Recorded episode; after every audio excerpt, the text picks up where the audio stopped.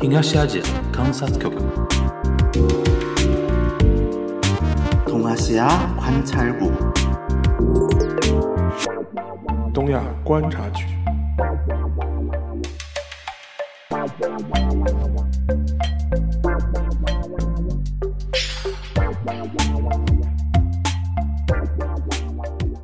Hello，大家好，我是樊一茹，大家好，我是安青。欢迎收听本周的东亚观察局啊。那个，我们沙老师作为一个自律的文字工作者，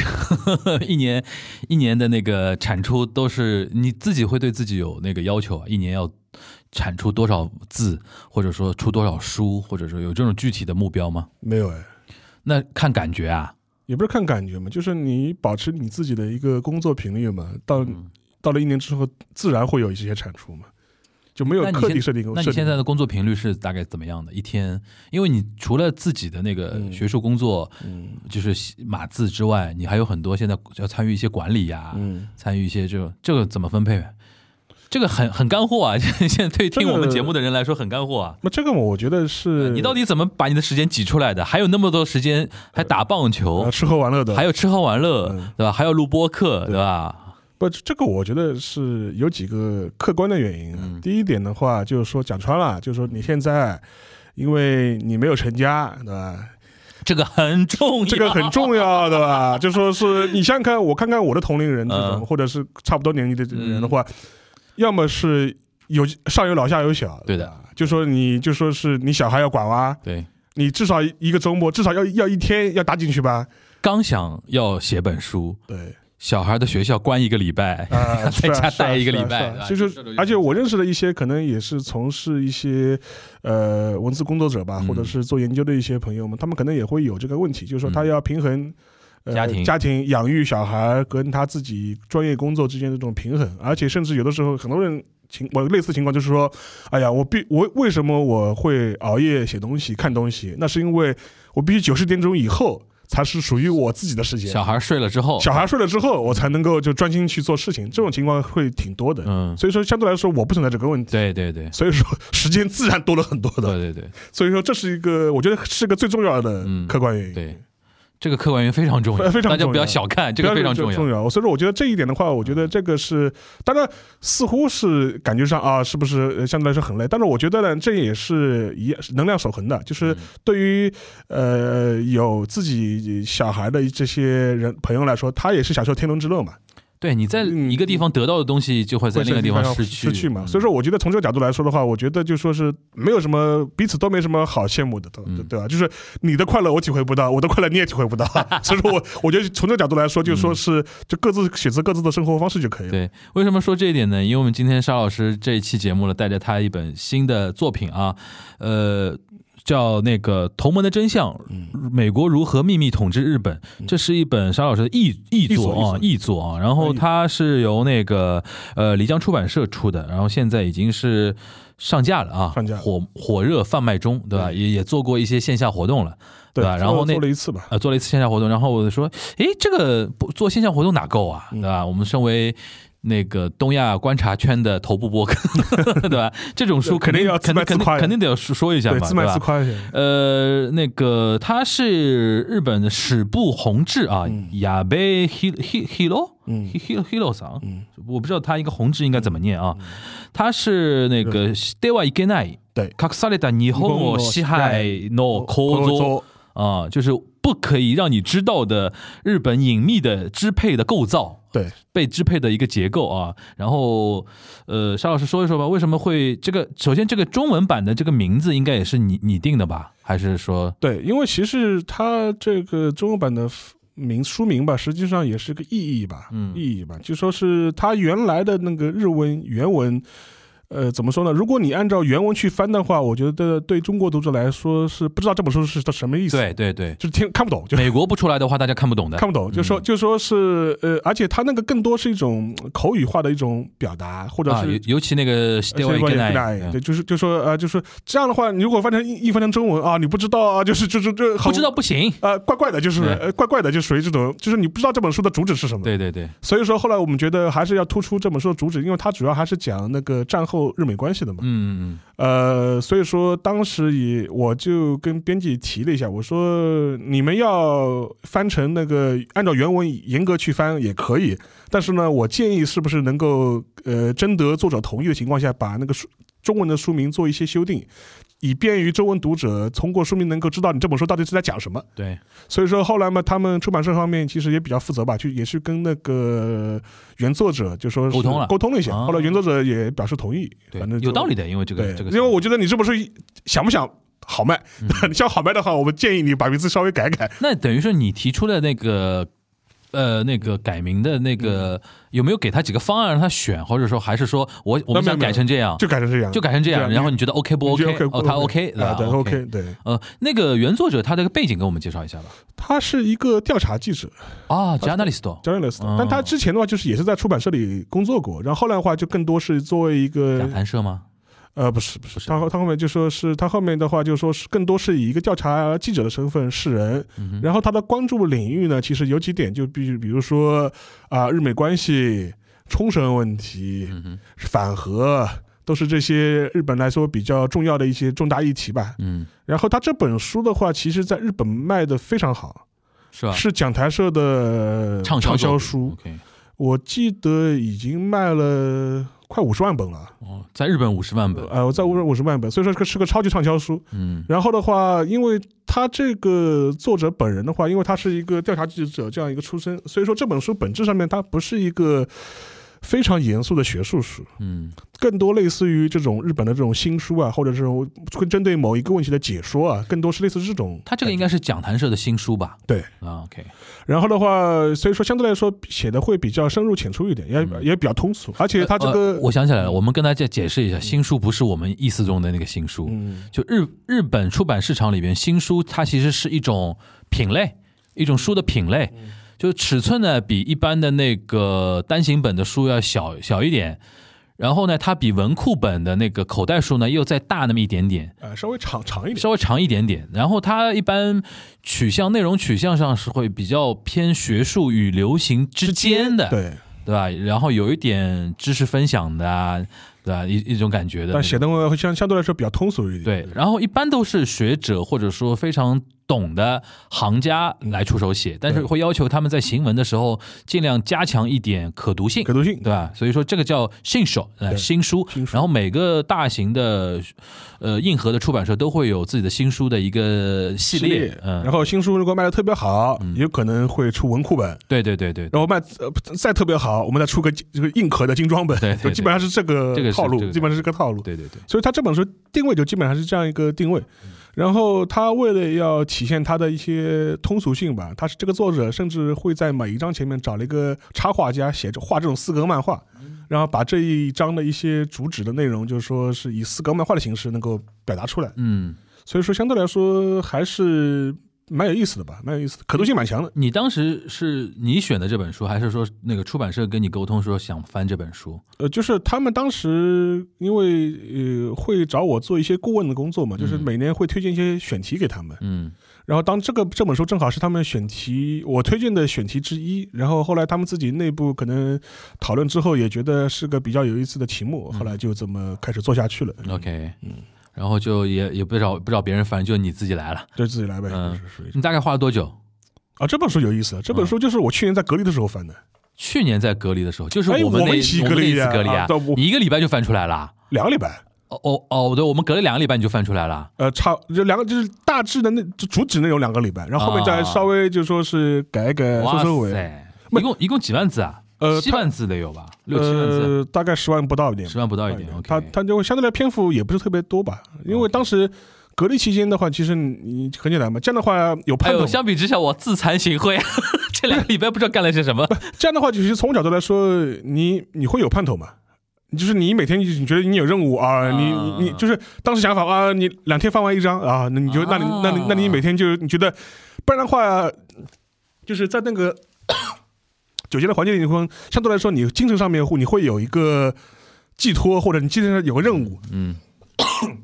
甚至你会到后面的话，你会觉得哎呀，就是还隔离还还不结束？隔离还有三天的吧，然后我书还来不及，还没翻完，不行，要要加快节奏，要要赶紧就是认真去翻，就是嗯，这样的话日子会好过一点。那你今年这两个月翻了几本书啊？你不会今年有什么大招在这两个月完成了吧？没有没有没有，就是这这两个类目，就陆陆续续写点东西吧。啊大概成成果大概可能可能明年会有吧。嗯，行，呃，跟大家再说一下啊，《同盟的真相：美国如何秘密统治日本》，然后是漓江出版社出的，然后我看一下价格，四十八块，现在是一般都是现在这种价格的。然后一共有看了一下，一共有九章，加一个后记、一个追记、加一个前言啊。我大概跟大家说一下写的哪有哪些内容啊。第一章，在美军支配下的日本空域。然后第二章，在日本享受治外法权的美军；第三章，没有国境的日本；第四章，日本的国家中枢其实是美军加官僚。就一一听，大家听听前四章就知道，基本上很多在我们节目里面出现过出。现过的。你跟我们大概的简单介绍一下他这本书的一个构成和一个主要内容，或者说我们看的时候可以通过这个简单的阅读啊，因为这本书应该不深嘛，不深的。就是啊，而且是属于那种趣味性还蛮强的一本书，呃，大概读下来的话，大家能解决几个方面的问题，或者说还可以配合我们某些节目也可以一起听的嘛，对吧？其实就是如果你翻完这本书的话，我觉得你可能会对战后的日美关系的实质有一个比较好的把握。嗯它至少给你透露了一些嗯真相的一部分吧，我不能说全部真相，真相的一部分。它有些话题实际上在我们的播客的节目中也触及过，就比如说我们之前也谈过，比如说横田美军基地啊，空域嘛横田空域啊，然后跟龙山基地的比较啊，类似这一点。实际上，这个书名其实或者我们现在译的这个名字吧，就“同盟的真相”，其实也是想透露这个意思，就是说日美同盟它的实质到底是什么。嗯呃，是呃，按照这本书的作者的呃认知，他就会认为日美同盟的实质是日美国通过同盟这种形式来事实上统治日本。嗯就日本当今的日本实际上也没有摆脱掉一个被占领的状态，只不过它是以一种同盟的形式做了个包装，嗯实质上面还是美国对日本的一种统治呃占占领。嗯占领。然后的话，这可能是它的一个主旨，所以说它里面会举了很多例子，就比如说，我可以举个例子，因为我们都知道，呃，实际上面，呃，二战之后，呃，美军进入日本占领日本，它的名义是联合国联合国军的联，合国军对像 GHQ 嘛，GHQ 就 GHQ 嘛，联合国最高司令部嘛，然后 Gen 哎 General Headquarter 对对吧？对，然后但是呢，后面会发现个问题，哎，为为什么在四五年之后，呃呃，联合国军变成了美军，嗯，联合国占领变成了美军对独立占领，对就单独占领，对单独占领，这可能是一个比较有意思的一个起点。所以说，在这种书里面，他也会通过这些历史资料的一些挖掘，然后展展示出一些历史的一些演变过程。呃，这这个作者还有点左的吧？嗯一般会去写这种书的人，也不一定，不一定也不一定。就说是为什么呢？他可能会，你可能认为他会比较左，但实际上面他你在自己这本书里面，他也提到过这一点。他就说。呃，很多人都说，呃，说是，比如说，呃，比如说，呃，某，呃，就是自民党比较保守。他说，这要看你对保守的定义是什么。对，就如果呃保守的定义是那个呃社会比较稳定，然后呃相对来说不不会有太大的变化。他说这个作者在他自己在后记中也写，他说那我是一个拥抱保守的人。对，因为为什么呢？因为一旦社会发生大的动荡，第一个倒霉的肯定是我们这这样的平头老百姓。对就不管是往左变还是往右变，吧对对对对？社会大动荡肯定是我们最倒霉。但是，但是他说，如果保守只是一种呃拒绝承认现实或者是掩盖现实的一种说辞的话，那我肯定是不赞成保守的。OK，这就是他的一个基本的一个观点吧。但他就是可能认为，实际上面，呃，现在的很多日本社会或者是日本的一些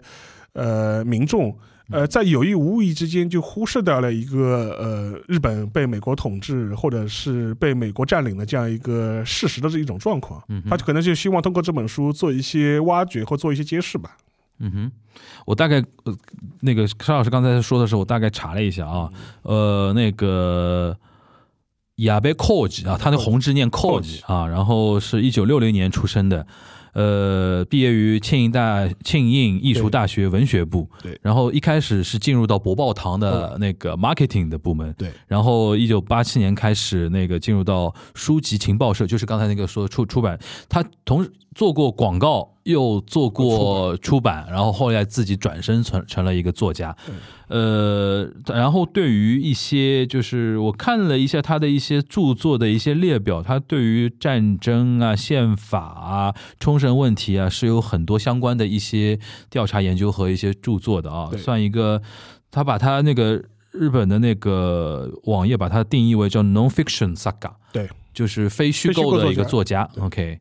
行，那你自己在翻这本书的过程中，有没有一些新的一些收获？比如说他说到的一些事情，或者一些视角啊，或者说说提到的一些点啊，是你之前就是说可能没有接触过的，然后这次是一个新的一个一个收获，这个东西。因为他呃，当我当时在翻这本书的时候，其实就是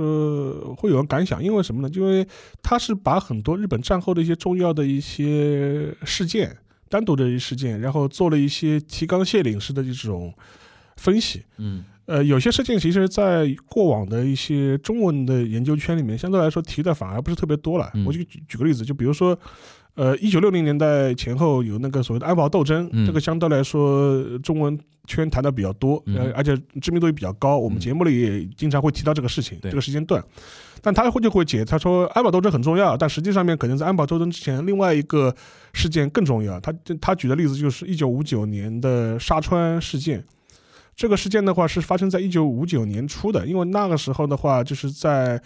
现在东京都多摩的沙川那个地方，就说是发生了一次当地民众跟美军基地的一些冲突，因为美军基地要扩建，嗯嗯所以当地的民众就觉得，就说就不想把那个土地就说是给美军基地使用吧，然后就围绕这样一个事件就发生了一个比较大的一个冲突。然后冲冲突的话，除了民众去上街抗议之外，也走了司法途径，就当地的民民众也去地方法院起诉，就是说是觉得，后来当地的地方法院就是做了一个比较令人意外的判决，就是说是认为，呃，日本国内存在美军基地这个事情本身是违反和平宪法的。呃，我们都知道日本有所谓宪法九条嘛，就是嗯。就是那个，但这个就和所谓的和平宪法，但是这个判决一出呢，就是相对来说就比较地动山摇，因为那完蛋了，那以后就是说是日本国内只要有美国宪美国的军事基地，那就是违反和平宪法的，这还了得？后来的话就引发了比较大的一个震动，所以说当时的美国方面就给了日本方面非常大的压力，说你这个判决一定要推翻，扭扭转过来。必须，要推翻。嗯后来的话，就是直接是这个官司就直接打到了那个日本的那个最高裁，就最最高裁啊。最最高法院去了。嗯。然后当时的话，也直接是把当时的最高法院的长官田中耕太郎的，就说是招呼到美国大使馆的呃来，就是骂了一顿，就是耳提面命了一番。高，高鲁兹，高鲁兹。嗯。然后当时的美国大使是麦克阿瑟的侄子，也叫麦克阿瑟，这名字嗯就是也也叫麦克阿瑟，道嗯。道格拉斯麦克阿瑟的 Junior 对吧？这嗯。然后就是呃啊，齐明明说你应该怎么怎么判。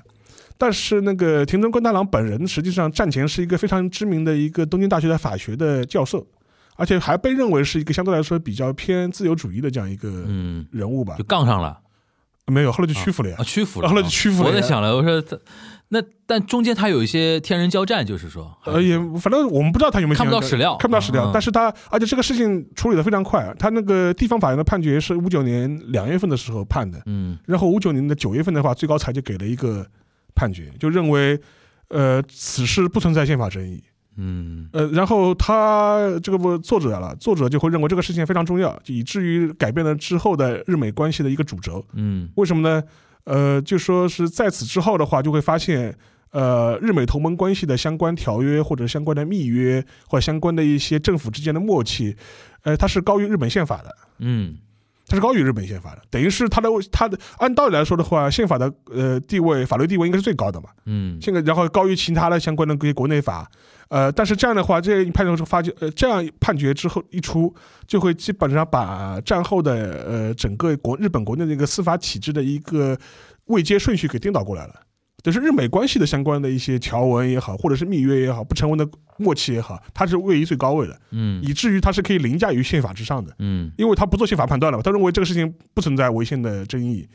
所以说这个他就会把这类似的这些小的一些事件点做单独摘录出来。那从你的，因为你自己也是做这个相关研究的嘛，嗯，你觉得他的这个视角，他的一个观点，你你从你的评论来说，你觉得成成立吗？这种说呃，法？这应该是这个是一个成立的，因为我也是我也是翻了之后，我然后我再去查了一下相关的一些从学术面讲的一些研究嘛，嗯就基本上也能够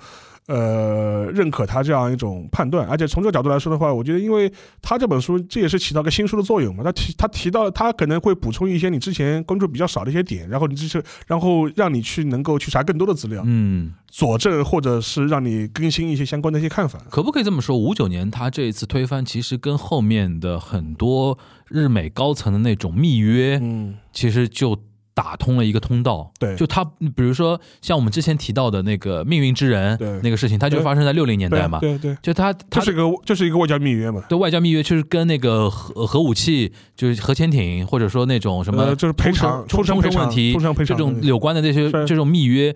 美国总统甚至都不到总统层层面，副国务卿对。就能直接飞到日本，嗯然后跟首相聊一聊，然后大家写下来就完事儿了。这个事情，而且甚至就是说是因为前你前面提到像命运之门，其实也是这样子的因为因为他就是。呃，明明你那个冲绳基冲绳归还之后，美军基地的一些占用费，你要赔付给，比如说是那个当地的日民众，嗯。但是美国人说我不要出这个钱，嗯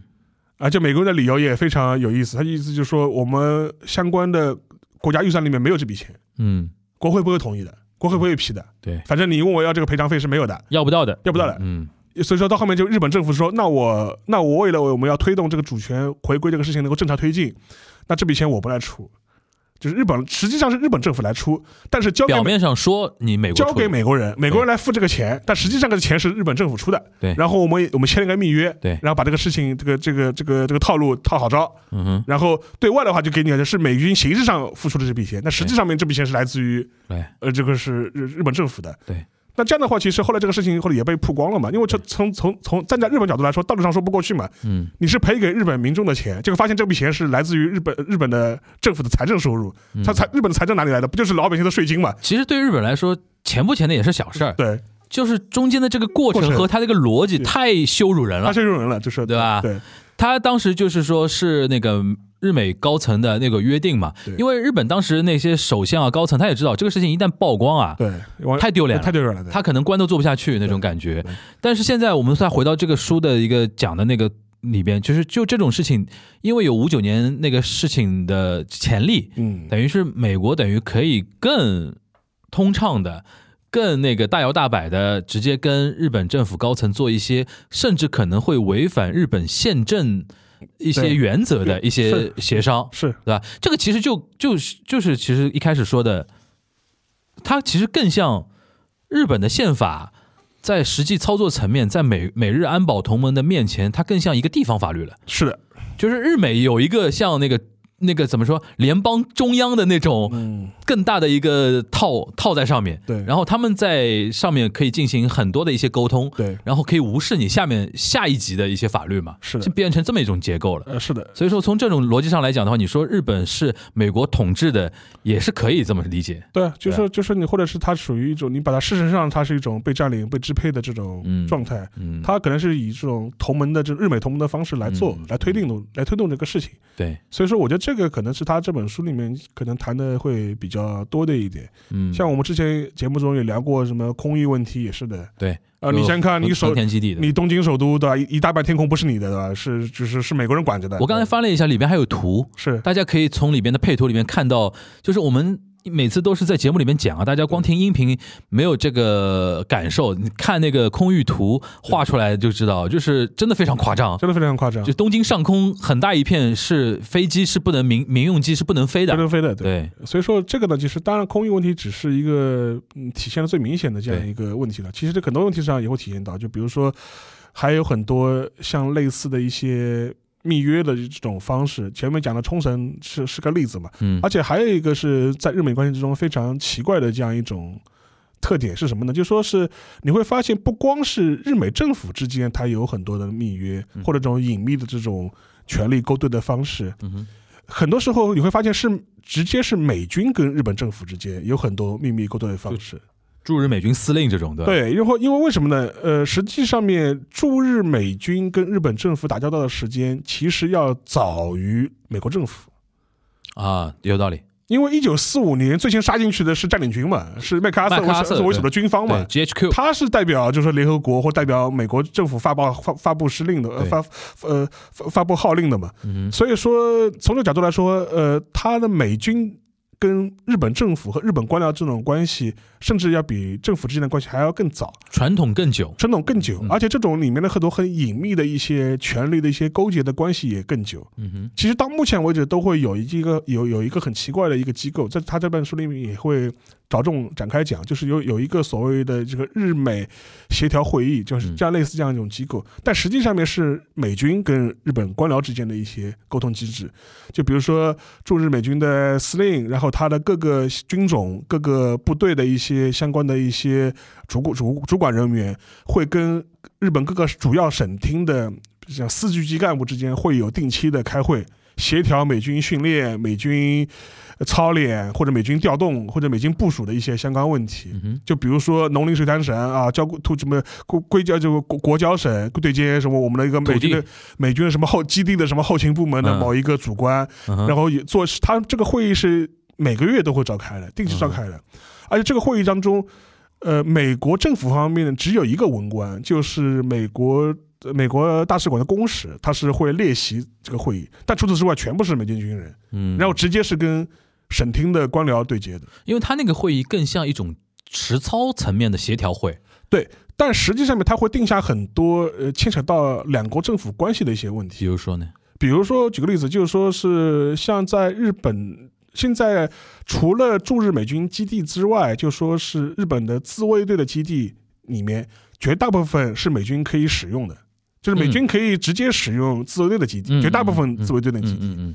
这个相关的一些约定，就是在类似这样的会议上确定下来的。嗯它不是一个两国政府之间的一个正式的一个条约或者是一个规定，就完全是在这样一个呃，你可以把它认为是个实操层面的部门之间的会议上面，我们就把这个事情给定掉了。而且也实际是这么推动的，嗯以至于很多的美国文官背景的一些外交人员或者是一些政府官员对这个机构的存在也感到很奇怪和迷惑。最典型的例子就是原来的那个小布什的呃国家安全顾问嘛，赖斯嘛，赖斯那个黑人黑人女性。黑人女性，她在任内的时候，她就对这个机构非常奇怪，很迷惑。她觉得为什么这个机构就是说是很多事情，她的做的决定，就是说可能国务院方面也都不是不也都不是很清楚，嗯。就是属于就是因为美，因为你也可以理解嘛，就是说对美国来说，它也是两套系统嘛，军方是军方的系统，嗯，国务院是军方国务院。有自己的谍报系统，呃国务院也有自己的的情报系系统然后决策系统之间其实也是互相分开的嘛。而且有的时候他们就互相互相也也会拆台，也会呃的，互相要要较遥劲的什么，对，所以说这个也能看出来，这是一就是日美关系之间一个非常奇怪的这一点，就是他哎美军很多时候他可以直接去找日本的官僚机构说我们要谈个什么问题，对吧？嗯，你要帮我搞定，或者你要帮我做引导。嗯，其实类似这种情况，其实这也是。呃，日美同盟关系啊的这种当中当中的一个位面嘛，一个比较有意思的一点，这这所以这也是他在这本书里面就说提到的。就比如说，呃，甚至就是他也会从最肇始的地方开始讲，就是从五十年代的时候，当时日美同盟为什么会以安保的形式能够确定下来，可能是牵扯到，比如说是因为朝鲜战争，因为朝鲜战争爆发了之后，呃，当时美国方面就是内部曾发生过。争论就是我要什么争论呢？就是说我们什么时候要交还主权给日本政府？因为实际上，一九四五年之后，一直到一九五十年代初，太平呃旧金山条约签订之前，等于是日本是属于被占领状态，嗯就是日本政府是没有完全主权的。嗯然后的话，当时美国政府也在讨论这个问题，我们我们什么时候签这个合约，把主权正式的至少名义上面交还给日本政府？他也想还的，他也想还了，那对不然我烦死了，我还要帮你负责这个事情。对，但是因为那个时候朝鲜战争爆发了，嗯所以说美国军方是强烈反对那个交还主权的。他甚至他是他至少认为说，嗯，越晚交越晚交越好，不急，不急对，越晚交越好。因为现在的话，日本的话就是朝鲜战爆发之后的话，就是日本成为了一个后勤基地，对。然后也被顶到了个太平洋冷战的最前线，对，他希望自己这个后勤基地是能让他自由支配的，直接控制的。对的对的，所以当时的美国的国务卿嗯。的杜勒斯嗯，杜勒斯的嗯。当时就跑去呃做麦克阿瑟的工作，工作啊或者或者说意思大概是什么呢？说 放心，我们交还主权以后呢，你们的实际控制非但不会减弱，嗯还会得到加强和固定化。画饼，画饼，就是，然后呢，我们就通过这样一个日美安保体系这种方式呢，把你们的一些美军的一些固有的一些便利给它固定化下来。嗯所以说，这就是解释了一个同盟的真同盟日美同盟的一个真正的内核真正的内核。他就说，呃，虽然我们签订旧金山条约了，就说是我们把那个主权交换给你了啊，然后日本政府结束了。呃，被被被占领状态了，但实际上面的话，我们反而是我们我们端出另外另外一道菜啊，就是日美的安保体系，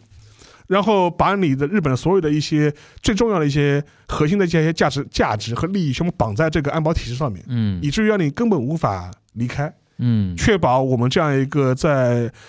呃太平洋前线的这样一个后勤基地能够的稳固性。嗯后来这一点呢，也说也是说说服了麦克阿瑟，后来就军方基本上后来也就认可了这样一种操作，而实际上事后也证明确实是这样子。嗯就说是你要想象，你要想象一点，如果他要交还。呃，主权之后，如果这些基地的使用权不能得到明确化，或者不能得到保障，那可能的确是不利于美军在远东的部署。嗯但既然虽然名义上交还了主权，但这些军事的一些部署权能够得到固定化，或者是甚至以另另外一种方式被确立下来的话，嗯。那也可以接受。所以说，当时美国政府的话，就是以这种方式来达成这种妥协，他的军方和他的国务院方面也达成这种妥协。嗯，因为刚才沙老师提到一个点啊，这本书它的原著啊，在日本卖到五十万册以上了嘛，这就代表其实它在日本是一个 best seller 大呀大 best seller，也就是最起码有五十万人看过这个东西了。而且说老实话，我以我在日本的观察，这几年来，甚至是从零六年我去到日本到现在十多年时间，类似的书就揭示同盟真相啊，或者怎么样的这种真相的书，其实是层出层出不穷的。嗯就大家一直在说，比如说包括以冲绳问题为主啊，包括那个呃横田其实其实这种是聊的比较少，跟那个东京奥运会相关的时候会聊一聊。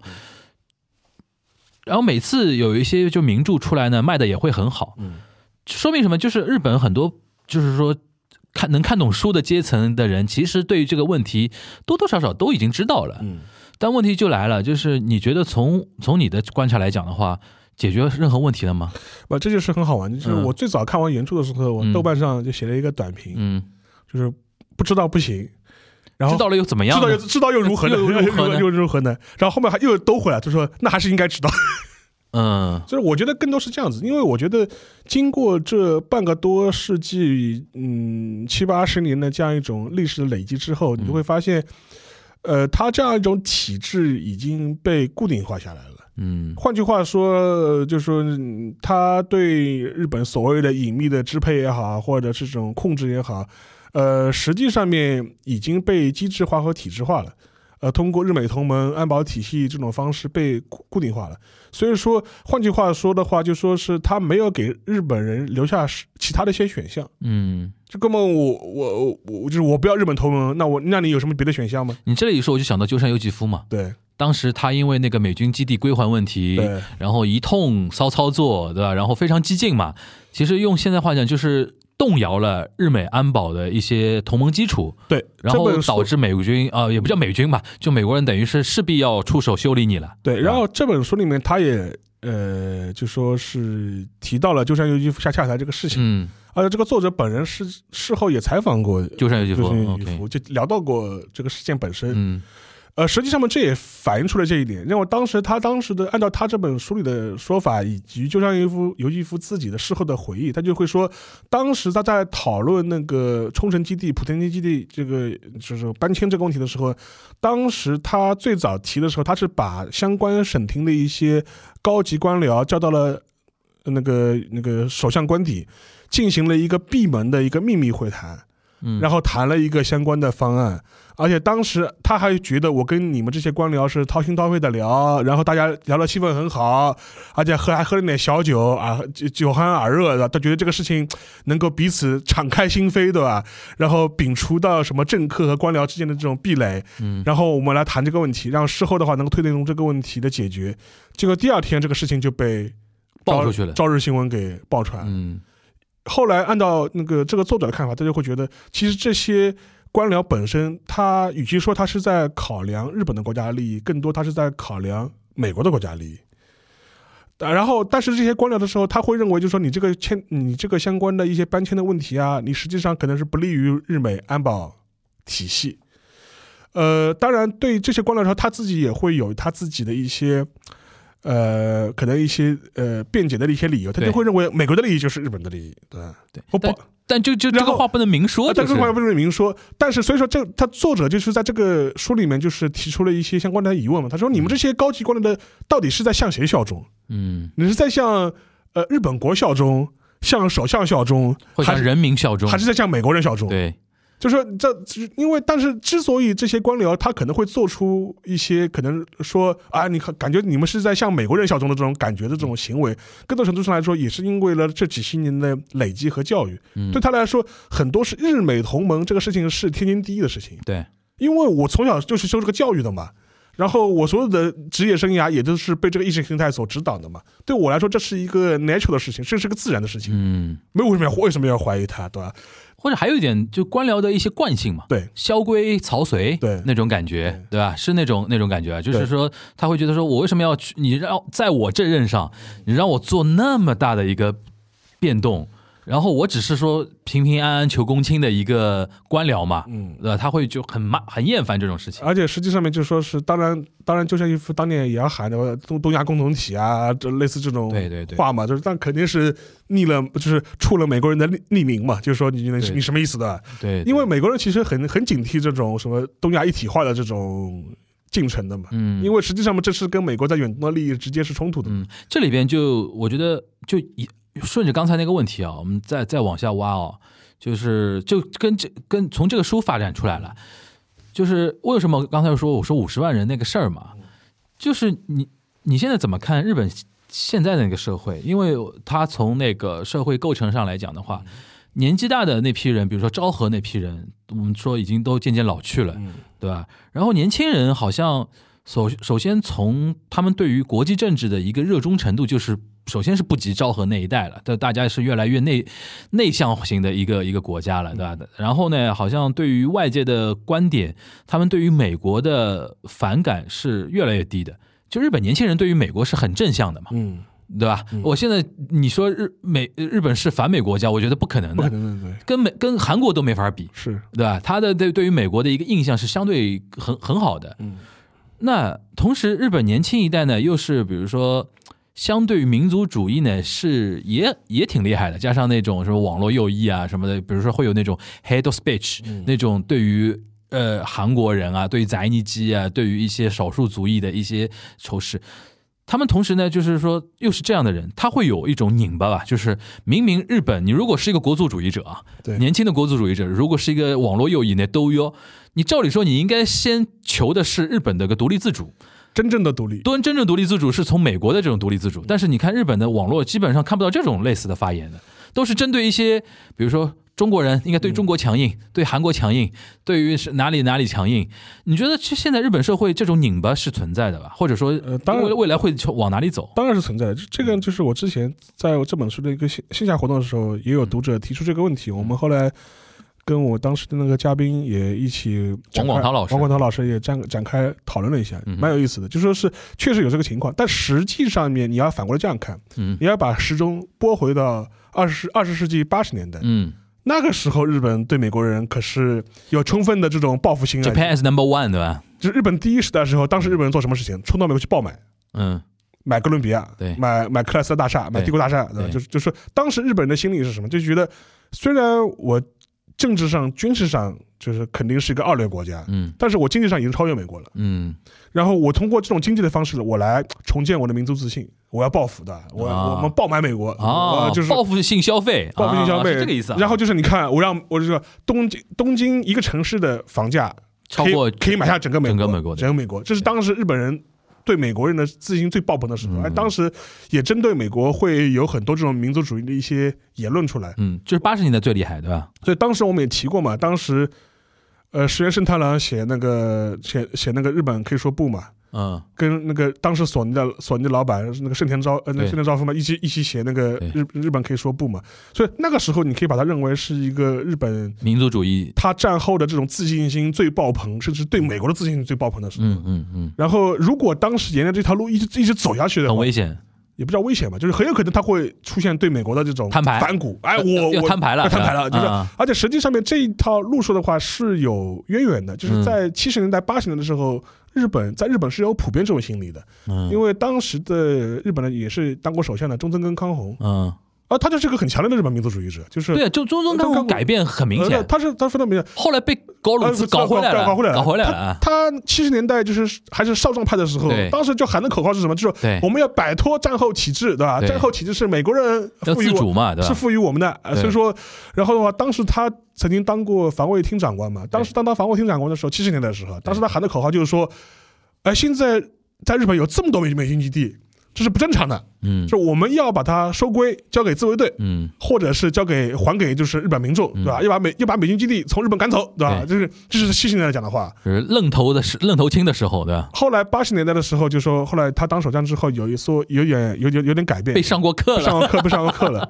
然后后面的话就说是呃类似的情绪到九十年代的时候，为什么就没有了？嗯很大程度上就是因为泡沫破了泡沫破了嘛，嗯泡沫破了嘛，信心被。被受到重创，对吧？日本人的嗯民族自信受到重创。然后另外一点的话，实际上面随着那个冷战结束之后，就是说是你会发现有一个，呃，美国人也在刻意的引导日本国内的一些舆论，嗯，因为实际上面，呃，八十年代就是说七十年代、八十年代，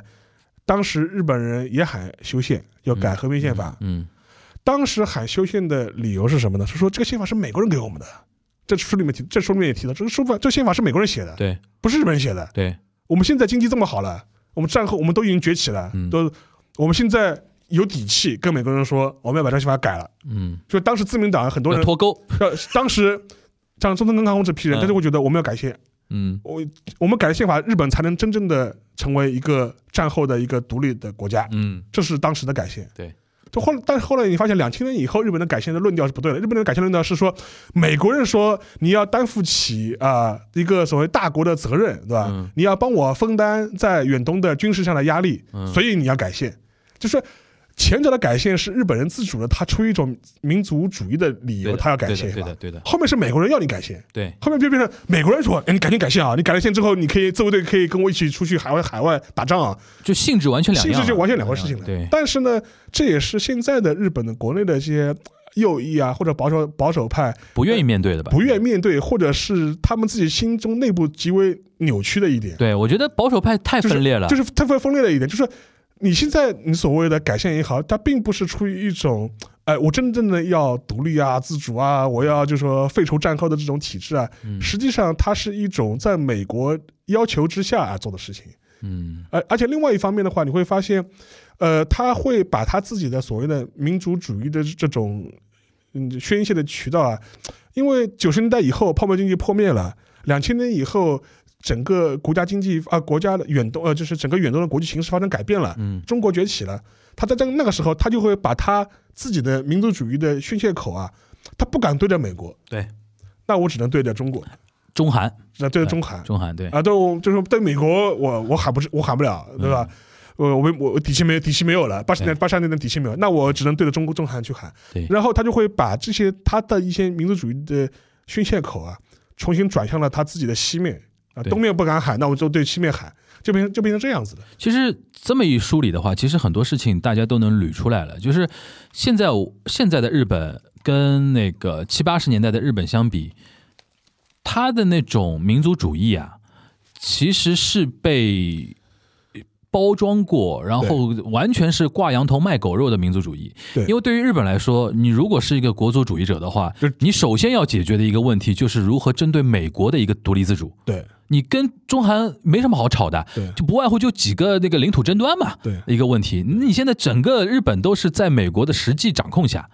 但是呢，因为美国我觉得应该是经历了七八十年代那种那那种事情之后，他觉得要你要想长期嗯，控制你。控制日本的话，你肯定要从意识形态上要把自己抽离出来。对他现在等于是，我觉得我现在因为观察日本人啊，他现在已经接受了日美同盟是一个不可撼动的一个定海神针的一个东西。天经地义的东西。对，大家聊的话是基于日美同盟这个基础条件下聊别的细节的事情，是的，对吧？他是已经接受了，所以说这一点，我觉得如果就是说，如果要评价一个人，就是评价一个日本的政客，他是不是真真正正的民族主义者的话，是要从从这个角度去看的。有些人就是投机嘛，对对吧？你真的大大大佬。大问题，Big Boss 就是房间里的大象，你不说，然后说那些细枝末节的事情，所以说从这点上，反而石原慎太郎这种人是从一而终的，这这倒是对吧？这这一点他是真真正正的国族主义者。所以说，其实对现在的就是日本来说，他会嗯把那个美日同盟做一个更多的一些呃合法化的解释，而且这种合法解合法化解释的模式呢，又是美国人给你的，就是说，哎，你为我们为什么要？加强美日同盟，嗯，那是因为啊某某国崛起了的。哎，这个我想后面后面想问你的，就是我们从美国角度来看这个问题啊，是。是不是就是说未来，比如说我们讲中美也好啊，中日也好啊，或者说呃美国在西太平洋地区的一些战略也好啊，是不是要接受这么一个现实，就是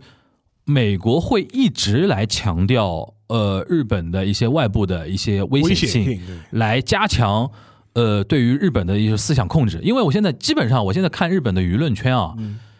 没有人提什么呃美国的一些问题了，都是觉得说啊，我们就是说，说日本的周围环境非常险恶，对，或者怎么怎么样，然后呢，在那个结论就是一个，就首先要加强日美同盟，安保同盟，对，因为没有美国的话，就是日本就是保护不了自己的安全，对。对吧？然后后面再提，对哦，那我们对于某个国家不爽，对于某个国家的问题就是怎么样？某个国家现在越来越像像像霸权国家了，或怎么怎么样？是不是这已经成为一种共谋结构了？就是日美的高层的那种共谋结构。是，而且这一套的话，我觉得就说是能够给予日美安保同盟在二十一世纪的合法性嘛？嗯，因为实际上面。在九十年代有一段时间吧，有几有那么几年吧，其实日本国内也有相关的讨论，就比如说，哎，冷冷战已经结束了，那日美同盟的。必要性在哪里？日那个日裔的作家都写了那本书了嘛？对对，历史的终结了，对吧？那那后面怎么办？你你你日美同盟还有必要吗？就说是呃，那个时候确实是有过一阵讨论的，对的。他觉得可能是没有必要了吧？就是我们我们还有必要这样子吗？对。但是后面嘛，就找到一个对象，哎，因为朝因为有朝鲜对吧，朝鲜很危险。哦，你这么一说，是的。然后就是在在九十二两千年初的时候，大家把就是日本日美同盟的一个着力点是对针对朝鲜。这么一说，有个时间节点，九五年的时候，村山富士发表那个谈话。谈话，其实那个谈话可以说日本历史上首相谈话里边最对外一个怎么说呢？一个和平谈话吧，对吧？然后这个其实沙老师意思就是说，是基于日本对当时国际环境的一个认知，对，觉得说冷战结束了，冷战结束了，我们要彻彻底和解了，对，但可能。美国是不希望你看到你国内有这种思潮的，肯定不是。所以说，给你一个新的话题，对，叫朝鲜问题，对对。然后，而且而且而且朝鲜问题嘛，实际上面，当然这也是内外就说是互相勾连起来的嘛。那朝朝鲜是真的有在做点事情，那个导弹啊，导弹真的飞过去了的，真的有绑架呀，啊，真的有绑架，导弹真的飞过去了的。然后，呃，还有核问题啊，呃，最近也是嘛，最近那个某那个导弹又飞过去了嘛，就 就所以说，这个我觉得就是。呃，会给他了很多现实上的一些合法性，就是然后就美国人说，你看你怕不怕？对，是不是还需要我保护你的？对，你周围这么多坏人，对吧？那我就你没有保护行吗？对不对？嗯，哎，这么一想，美国人一直在给日本人出新的卷子，对，就是新的一个卷子叫朝鲜问题。然后这个东西有一个点，就是小泉纯一郎上台之后做那个访朝嘛，访朝嘛，然后捧红了安倍晋三嘛，对。安倍晋三当时抓了一个非常好的一个 timing，就是表现出非常强势的一点，然后成为右右派的 prince 嘛。对。然后这个主题你像已经延续了二十年，对，就是朝鲜问题就是影响了那个二十年，对。然后眼见的未来的二十年可能就换个国家，中日关系，对，换个就换个，对，就换可能换一个国家，换一个换一个考卷，对，继续做，对吧？所以说，我觉得这一点的话，其实这也是你可以看每个面看出，就是这是。呃，美国人也是刻意的去营造了的这种氛围吧？对，刻意的去营营造了这种氛围。所以说，我觉得，因为这样的话，才能够让这样一种统治的结构能够合理化、合理化，然后正当化，然后能够能够让它持续下去，然后让你们日本人也没办法，对吧？嗯，这一点其实，在美韩方面也是差不多的吧？对，美韩方面也差不多，就美韩方面差不多，但是美韩之间。跟日本还是有点区别，因为相对于日本来说啊，就是美韩之间的很多安保的一些呃合作啊，或者是一些条约，它是更多是以正式外交条约的方式确定下来的。嗯，但是日日美之间或者美日之间很多是一些密约，嗯，或者是外界不是很了解的一些默契，嗯，这种东西更多，比韩比就美韩之间更就多。美国人对于韩国，我根本也不在乎你。就是评价怎么样了，我就明目张胆的跟你这么来，就我就我就我我就通过一些正式的一些外交外交协定嘛，但对。但美日之间这种隐秘的东西就他隐秘嘛，就是也考虑到你日本的一些反弹嘛，对。对吧？可能你国家相对比较大一点，你问题比较复杂一点，对吧？就是我稍微给卖你点面子，对。不明目张胆抽你脸了，对。搞一点这种密约。对，呃，最后还有一个问题啊，邵老师，你觉得这个局有解吗？这种结构有解吗？呃，这个我觉得就是在当代的整个一个国际体系，如果没有大的变化的话，我不觉得有什么解的可能性。也不叫解吧，就是没有改变的可能性，对吧？我觉得短期内，我短期内没什么短期是指十年、二十年。那对十年二十年，就是我不觉得有什么本质会有什么本质性的变化，除除除非，因为讲穿了就是说是嗯这一点，除非是嗯。美国发生很大的变化。太平洋两岸的国家 balance 把国家发生了他们的关系发生了一些根本性的，实力对比发生关发生发生问题。或者是一些双方关系发生了一些根本性的变化，啊，我懂你意思。才能会导致美日之间的其实美日越向结构。美日越向太平洋这两岸国家的一个大框架下的一个衍生的问题，对是的对吧？是的是的。美日安保更像这么一个如果太平洋两岸的两个国家之间如果发生了一些根本性的一些改变，嗯那有可能美日之间的这种同盟关系或者这种控制关系会发生变化。会随之发生变化。对，这是我觉得这是这是呃这是一个附带的东西，这是一个附带的东西。所以说，我觉得，但是从这个角度来说，呃这也是就是说，他这本书里面他想强调的一点，就意思就是说。呃，作为日本人，你应该认知到，就是说两个两个国家之间关系的实质是什么，嗯，这是第一点。第二点的话，就是说是你要为将来有可能发生的变局做思想上的准备。因为你你改变不了，但是你要做好你要做好思想准备所以他，所以，所以他当时他这本书，他他自己的后记里面就这么讲，嗯意思就是说，当然他可有可能是为了卖书啊，就危言耸听一点，就意思就是说，他说，哎呀，他说我的读者们，就说你们应该要。在有生之年做好相关的思想准备，嗯你不要认为这样一种体系是天经地义、固若金汤的，将来不一定不会一成不变的，嗯说不定哪天就会发生重大的挑战的。嗯所以说这也是解释嘛，就是说是那个像那个每一最近这十年吧，每一届日本新政府成立之后，都会去找到美国要承认日美安保条约的适用范围，包括叉叉叉地方化。对，为什么呢？就是讲穿了，还是日本人骨子里这种就没有不踏实，就是就是就是就不踏实，没有安全感，就是就就是他会觉得说，如果太平洋两岸这两个国家之间发生它是朝着比较正向的嗯。发展，哎、我们是不是会被美国人出卖？啊，对，美国人一转身说另外一句话，啊，对，对，然后把我们顶在杠头上了，对对。的啊，对，是这有充满这充满这不安全感嘛？嗯。就是我我们也一直举个例子嘛，就好比什么，就好比女朋友一天到晚问男的，女朋友讲侬爱我吧侬爱我，弟弟们，你爱我吧？你天天问的，见一次问一次的，那说明什么呢？说明你没有底气，他有出轨的迹象吗？不然你没没必要有什么好问的？有什么好问的？就是说类，就是类似类似的这种他理念嘛。反正这个作者他自己，因为他这本书毕竟还是写给日本读者的嘛，对所以他在后记里面他会提提醒大家，就说：“哎呀，哥诸君啊，你们要有这个意识啊，要有这个忧患意识啊哦，。所以是可能被美国人出卖。嗯，行，呃，再跟大家提醒一下，这本书是我们沙老师今年啊，就是其实等于去年年底，在那个两周的那个酒店隔离期间啊，就是合理利用时间做的一个工作啊，就是翻了一本书，这本书的名呃中文的译名叫《同盟的真相：冒号美国如何秘密统治日本》啊，由漓江出版社出版。是那个日本的一位那个记者出身，呃，就是现在算非虚构作家啊，就是史部弘志对呃写的，然后我们沙老师翻译的啊，现在已经是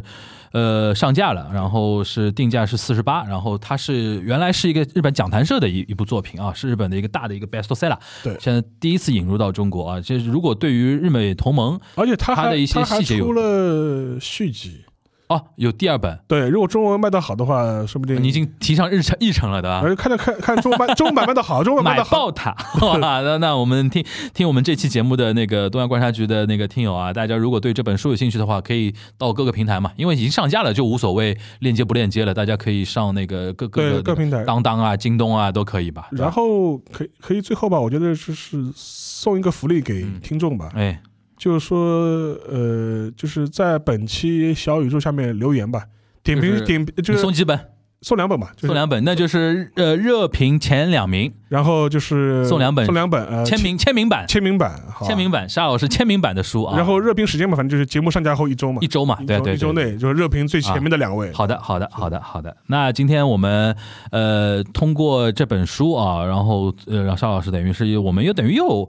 从另一个角度啊，又给给大家梳理了一下日美同盟的这么一个话题啊，很多话题其实，在之前节目都都聊过，聊过。所以说你这本书嘛，对着看，对吧？对对对然后对着节目听，对吧？对，因为它毕竟更有收获。原著作者他写的更细一点。对对，还有一些一些细节是可能我们之前没有 cover 到的一些细节可以跟大家来看一看一看，好吧？呃，这本书反正是作为东阳观察局来说，这本书是非常符合我们的一个选题范围的一个书啊，希望大家能自卖自够夸一下，自卖自夸一下 行。那我们今天这一期的节目就到这边了，那我们东阳观察局下周节目再见了，拜拜。拜。